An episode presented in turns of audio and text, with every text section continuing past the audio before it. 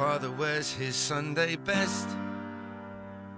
Mother's tired, she needs a rest. The kids are playing up downstairs. Sister's sighing in her sleep.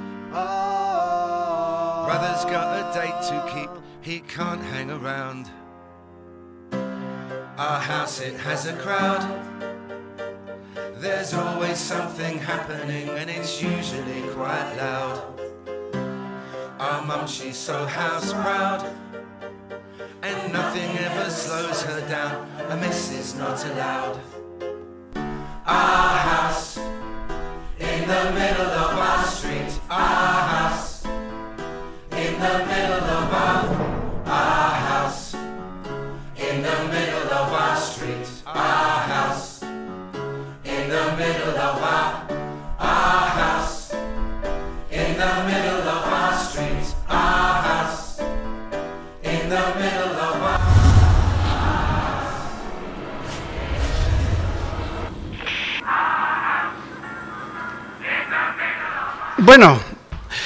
leyendo este texto, esta parte de Timoteo, ya vamos avanzando en, en este, en esta carta y se ha predicado ya casi la, mitad de la carta.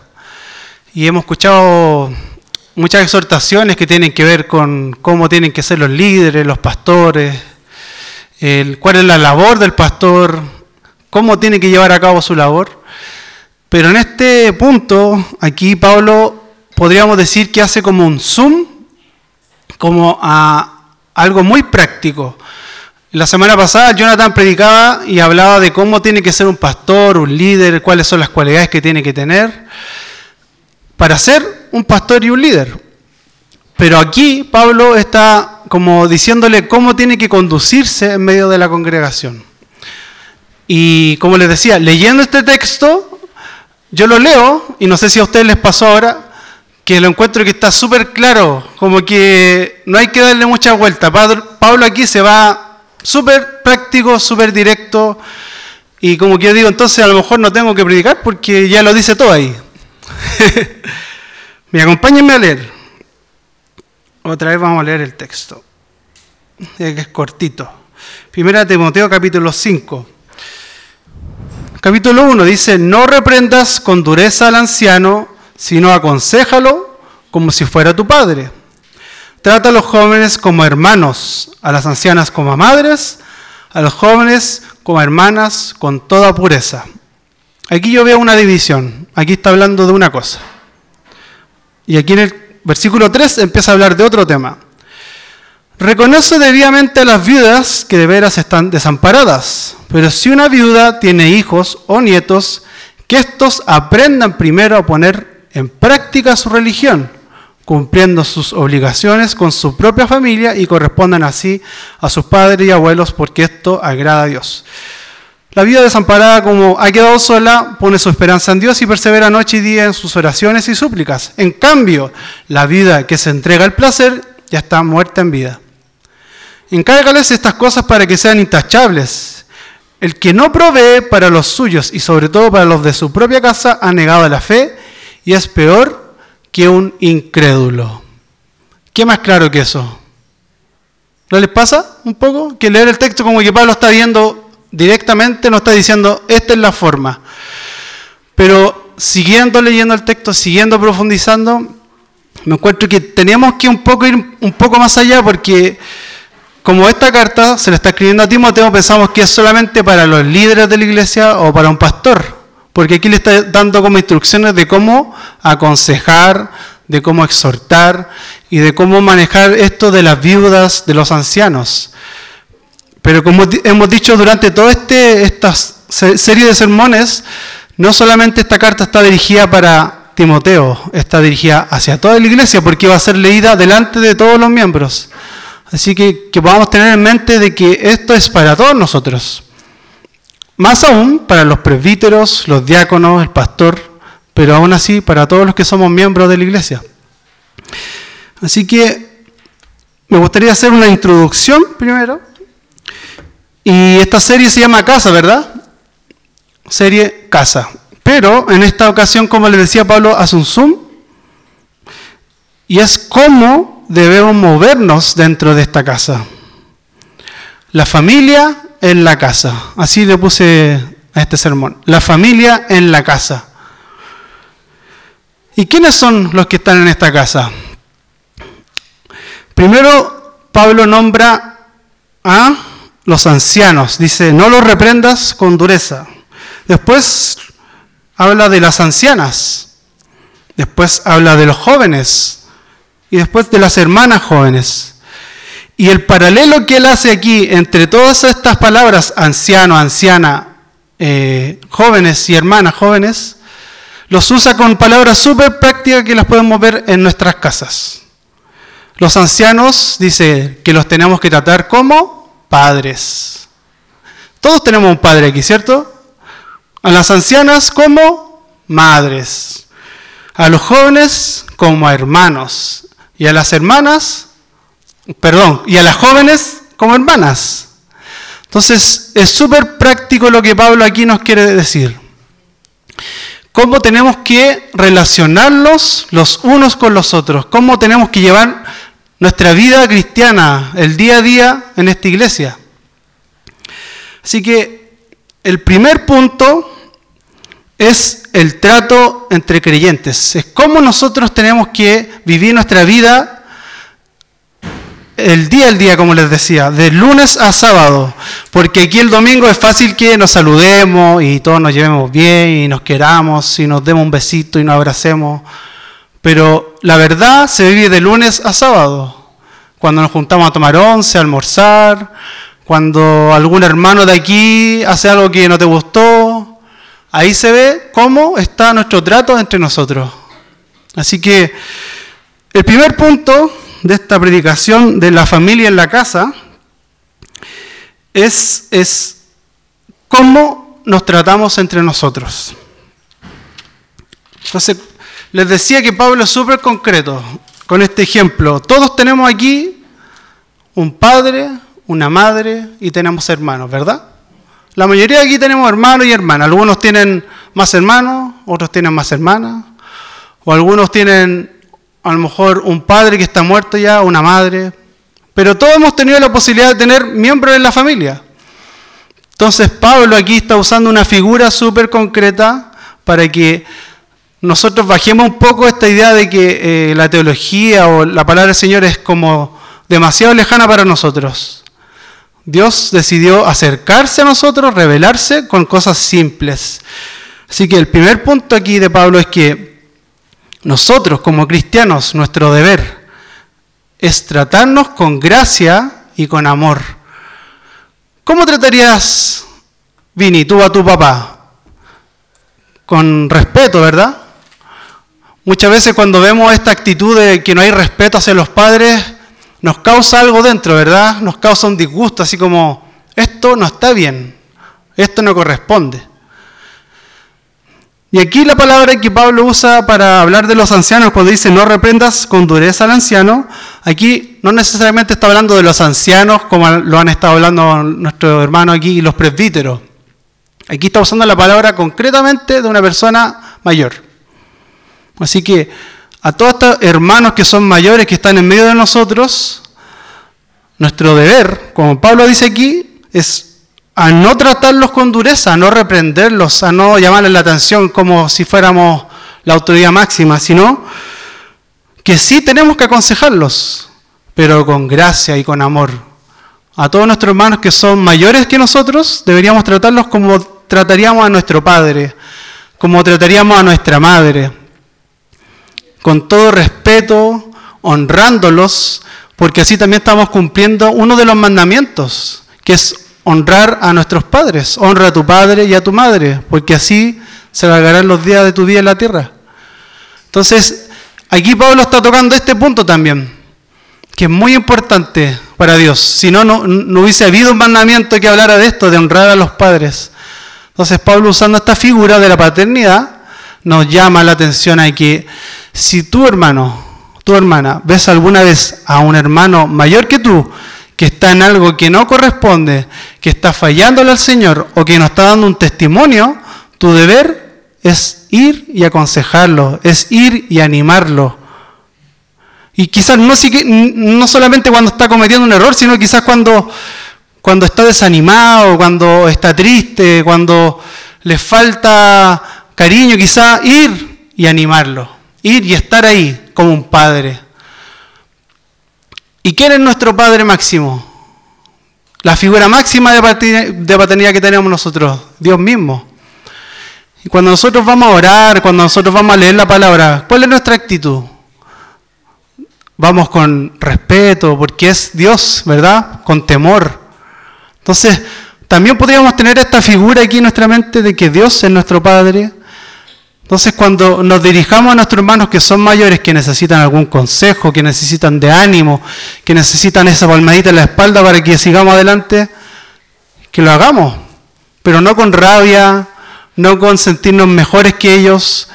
Muchas veces pasa eso que vemos a las personas que son mayores y decimos, ah, pero es que él no sabe nada, porque yo, yo, yo me las sé todas, a todos nos pasó eso, ¿verdad? Una etapa de nuestra vida en que pensábamos que éramos dueños del mundo y que aquí nadie me puede decir nada. Eso aquí no cabe. Porque delante de Dios somos todos iguales. No hay nadie que sea mayor, ni menor, ni el Jonathan, ni el Vini, ni yo. Aquí somos todos iguales.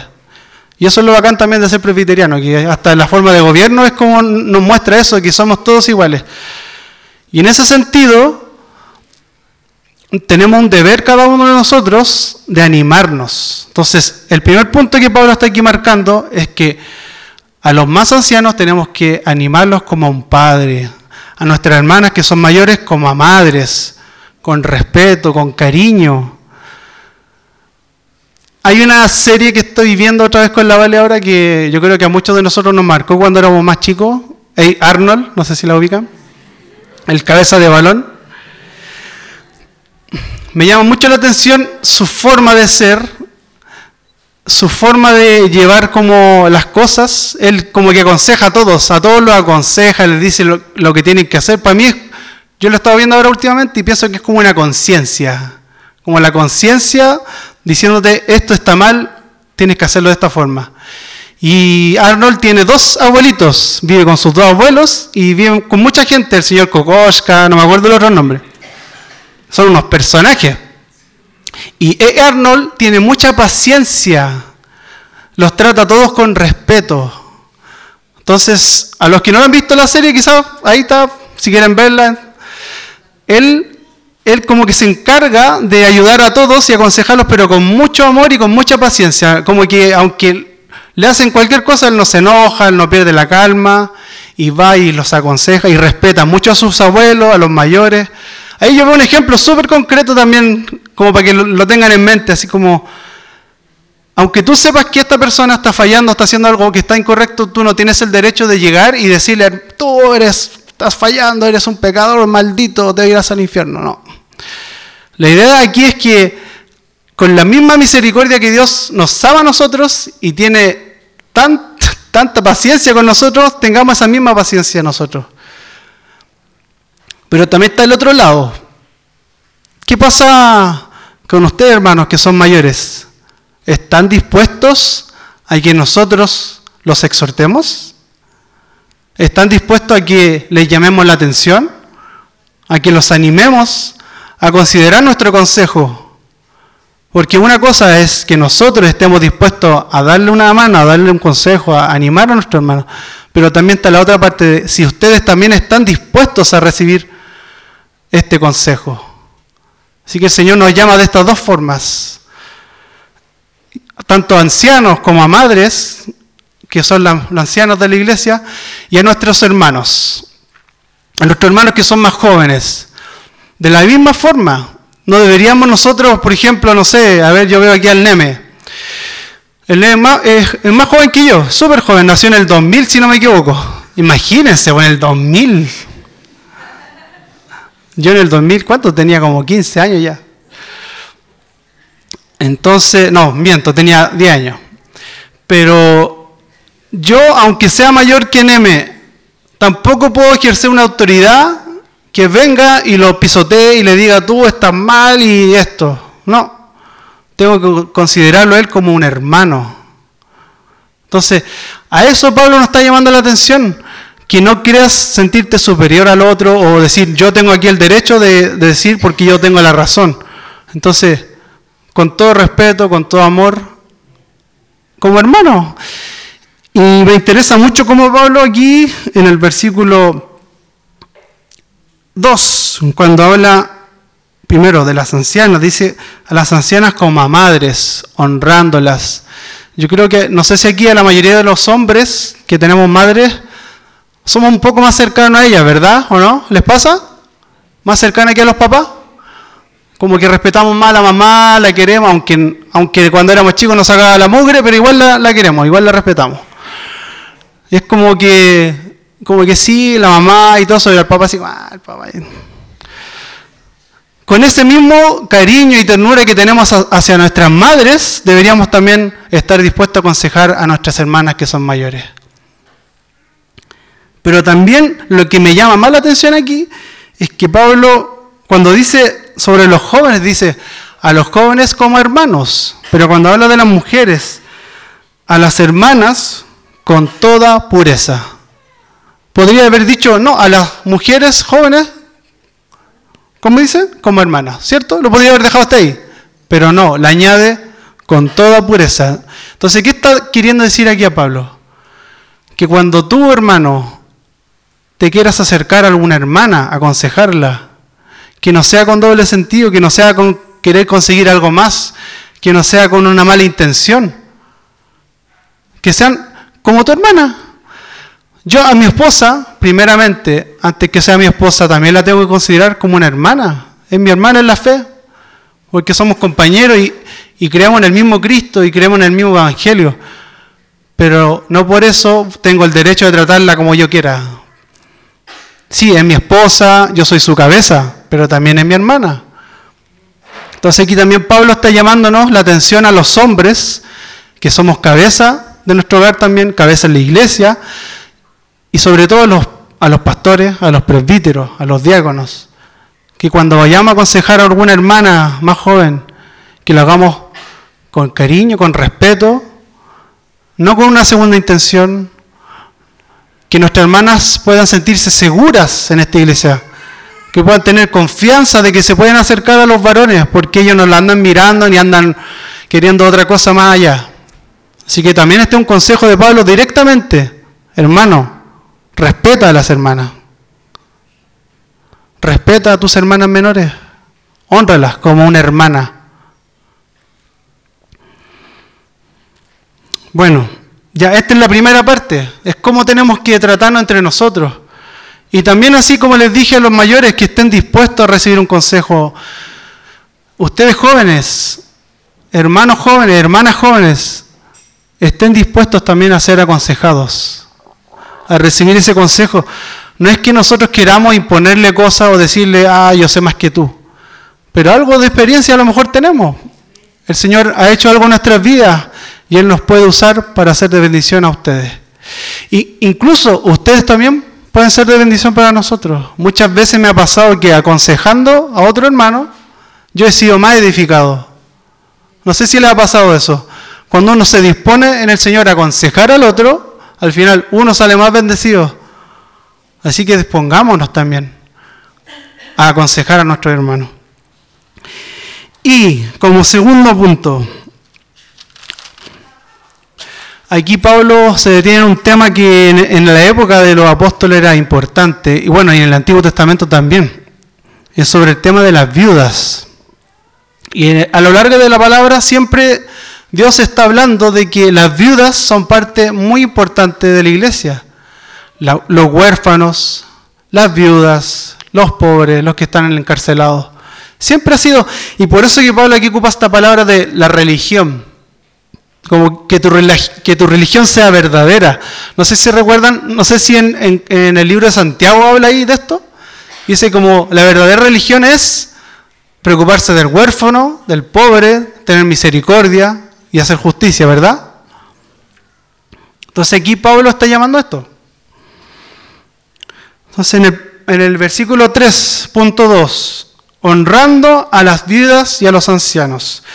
Reconoce debidamente las viudas que de veras están desamparadas. las que están desamparadas, o sea, alguna hermana que se haya quedado viuda y no tenga hijos, o esté solita, o algún hermano también que esté viejito, que esté ahí jubilado, no sé, y no tiene hijos cercanos, no tiene a nadie. A eso se refiere Pablo aquí. Reconoce debidamente las vidas que de veras están desamparadas. Pero si una vida tiene hijos o nietos, que estos aprendan primero a poner en práctica su religión, cumpliendo sus obligaciones con su propia familia y correspondan así a sus padres y abuelos, porque eso agrada a Dios. Y yo me voy a saltar directamente al versículo 8, porque aquí cierra Pablo diciendo algo muy duro. Dice, el que no provee para los suyos y sobre todo para los de su propia casa, ha negado la fe y es peor que un incrédulo. O sea, ¿qué es lo que está queriendo decir Pablo aquí? Que si tú tienes una madre que está viuda o un padre que está solo, una abuela o un abuelo que están solos, que son viudas o que están solitos, y tú eres un nieto o un hijo y no te haces cargo de ellos, estás fallándole al Señor. Todos aquí tenemos abuelos, tenemos madres, quizás algunos son más jóvenes, mi madre todavía está joven, mi padre también, mi abuelo. Tengo solo una abuela que está viva, pero está súper bien. Pero me tocó de cerca ahora estar con el abuelo de, mi esposa, la Vale. Y él está súper enfermo, eh, hay que hacerle todo, hay que bañarlo, hay que darle comida. Eh, el papá de mi suegra, de la, de la mumi. Entonces me toca muy de cerca esto de, del hacerse cargo porque él vivía en Temuco. ¿Y qué hubiese pasado si mi suegra no lo hubiese ido a buscar? En las condiciones que él estaba, ya estaría muerto. Entonces, aquí Pablo nos está llamando algo fuerte. Dice, si ustedes no se hacen cargo de sus padres, de sus abuelos, es como que si nunca hubiesen conocido al Señor. Es como si nunca hubiesen sido cristianos. Incluso dice, es, es como que son peores que incluso los incrédulos palabras duras. Entonces nos hace pensar de que tenemos una responsabilidad. Y aquí cuando Pablo habla de honrar a los ancianos, honrar a las viudas, no está hablando solamente de esto del respeto, de hablar bien de ellos. Está hablando concretamente aquí del sustento económico. De eso está hablando aquí Pablo. De esa forma también podemos honrar a nuestros padres, a nuestras madres, cuando lo necesitan. Pero aquí también dice, cuando hay una anciana o una viuda que está sola y no tiene a nadie que se haga cargo, ¿quiénes son los que se tienen que hacer cargo? La iglesia, nosotros. Así que si ustedes, algunos de aquí, saben si hay alguna hermana o algún hermano que está solo y está desamparado, no tiene hijos o nietos que se hagan cargo de ellos, es nuestro deber como iglesia hacernos cargo de ellos. Ese es el doble llamado de Pablo a nosotros como iglesia. Primero, si tenemos viudas y están solas y necesitan de la ayuda económica, es nuestro deber como iglesia estar ahí, apoyarlo en todo lo que necesiten, en lo económico, en lo espiritual, en todo lo que necesiten. Pero si esta hermana, esta abuelita, este abuelito tienen hijos que están aquí o tienen nietos y ustedes no están haciendo nada para que esta situación mejore, le están fallando al Señor. Entonces, me llama la atención que Pablo, eh, en 1 Timoteo capítulo 4.12, dice, le dice a Timoteo que nadie te menosprecie por ser joven. Al contrario, que los creyentes vean en ti un ejemplo a seguir en la manera de hablar, en la conducta, en amor, fe y pureza. Imagínense, repite, hay unas palabras que salen repetidas después abajo, en el capítulo 5. Porque le está diciendo, sí, tú eres joven, pero tienes que tratar a los ancianos como a padres, a las ancianas como madres, a los demás jóvenes como hermanos y como hermanas. Que no te tomen como menor, como que si tú eres joven no, no puedes hacer esto, no puedes aconsejar, no puedes animar y que tengas cuidado, que sea un ejemplo en tu manera de actuar, en tu conducta, en amor, fe y en pureza. lo que le hablaba de esto, de que nuestras hermanas jóvenes se sientan seguras en esta iglesia, que, que tengan un espacio seguro para, para contar sus cosas, para abrir su corazón cuando están pasando por problemas, por, por dificultades. Entonces, el Señor nos está llamando en este día, hermano, a que nos animemos a exhortar, a, exhortarnos entre nosotros, a, no quedarnos callados. Muchas veces nos pasa eso, que nos quedamos callados cuando vemos algo, cuando vemos algo que no corresponde, eh, cuando vemos un, hermano que no sé, tiene una cara de como que está achacado o, está triste, y no vamos.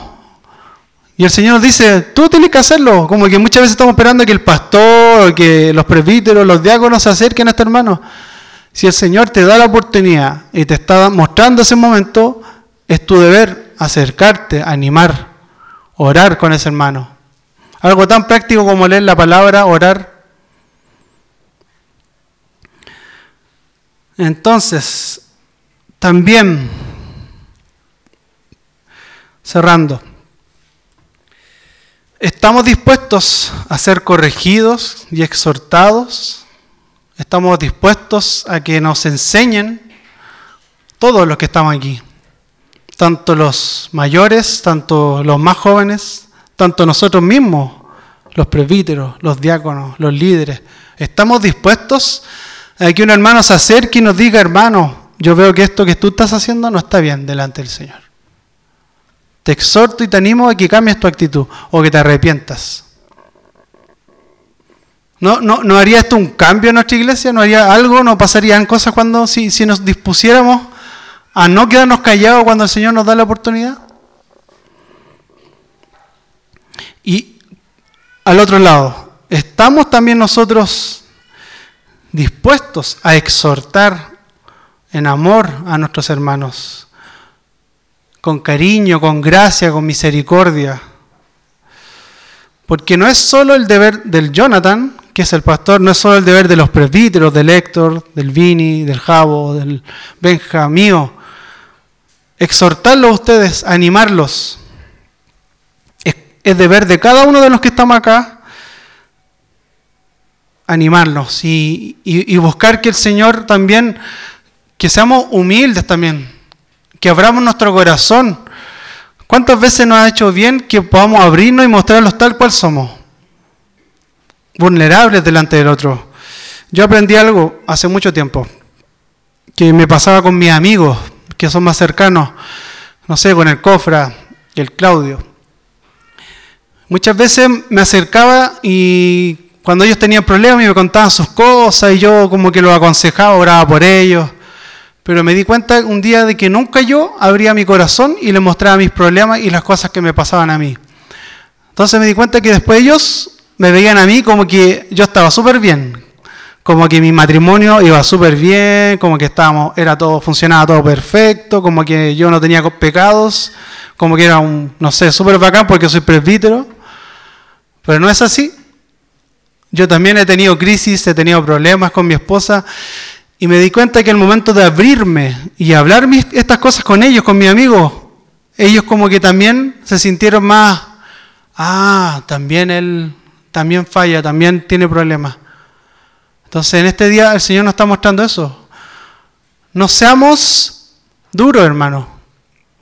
Abramos nuestro corazón, mostrémonos tal cual como somos y estemos dispuestos a primero a ser exhortados por cualquiera de los que están aquí, a ser llamados la atención, a ser animados también en la fe, pero también a que nosotros estemos dispuestos a hacerlo a nuestros ancianos, a nuestros mayores como padres, a nuestras ancianas como una madre, a nuestros hermanos más jóvenes como un hermano, a nuestras hermanas jóvenes como una hermana, con pureza. Así que, y por último también a nuestros hermanos, yo creo que les quedó claro, quizás fui un poco duro, pero es nuestro deber como iglesia hacernos cargo de estos hermanos que son mayores, que están solos, que están enfermos, que tienen necesidades. No hagamos vista sorda, no hagamos oídos sordos, no hagamos vista ciega a estas cosas. Los que son hijos, nietos y tienen a alguien que está en necesidad, háganse cargo. Y si ustedes saben de alguien que está solo, desamparado y necesita ayuda, acérquense a nosotros, porque es nuestro deber como iglesia también hacernos cargo de estas cosas. Así que que el Señor nos ayude a crecer con esta palabra, a que estemos dispuestos a movernos en esta casa que el Señor nos ha dado, que somos nosotros. Somos hermanos, por eso que, esta palabra que usamos, lo evangélico de, de hermano, no la digamos solamente porque, porque somos evangélicos, hermanos, no. Porque sí somos hermanos, tenemos un mismo Padre, la sangre de Cristo está sobre todos nosotros, Jesucristo es nuestro hermano mayor y Él nos dio un ejemplo.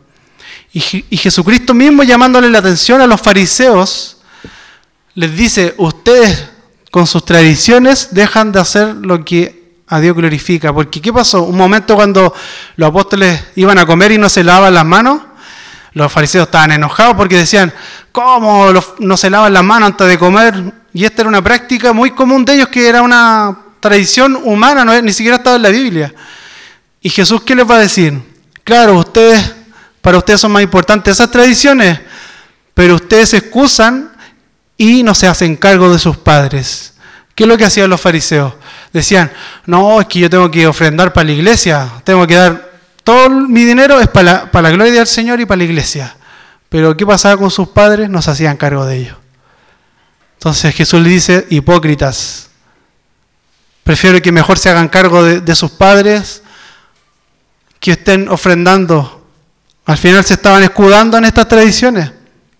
Que no nos pase lo mismo, hermano que no vengamos aquí a la iglesia, no, yo doy, yo doy el diezmo, yo cumplo.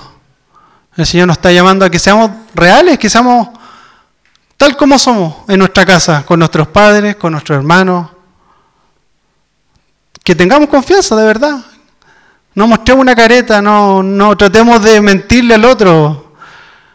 Qué rico es cuando podemos estar juntos y compartir y ser tal como somos y tener misericordia, tener amor y mirarnos como Dios nos mira a cada uno, con amor, con gracia, y no como nosotros nos miramos muchas veces a nosotros mismos.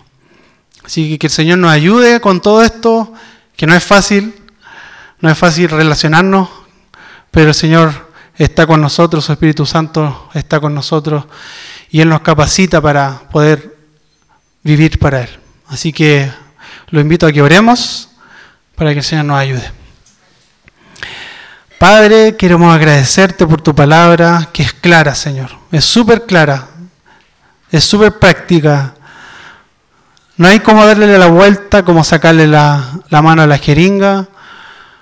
Tú nos hablas claramente, Señor, y nos dice aquí que tenemos que estar dispuestos a ser exhortados, a que nos llamen la atención, a que nos animen a no estar solos, a buscar ayuda, pero que también nosotros estemos dispuestos a dar ese consejo, a animar a nuestros hermanos, a exhortarlos cuando sea necesario y también hacernos cargo de las cosas que nos, que nos corresponden, Señor, como tus hijos.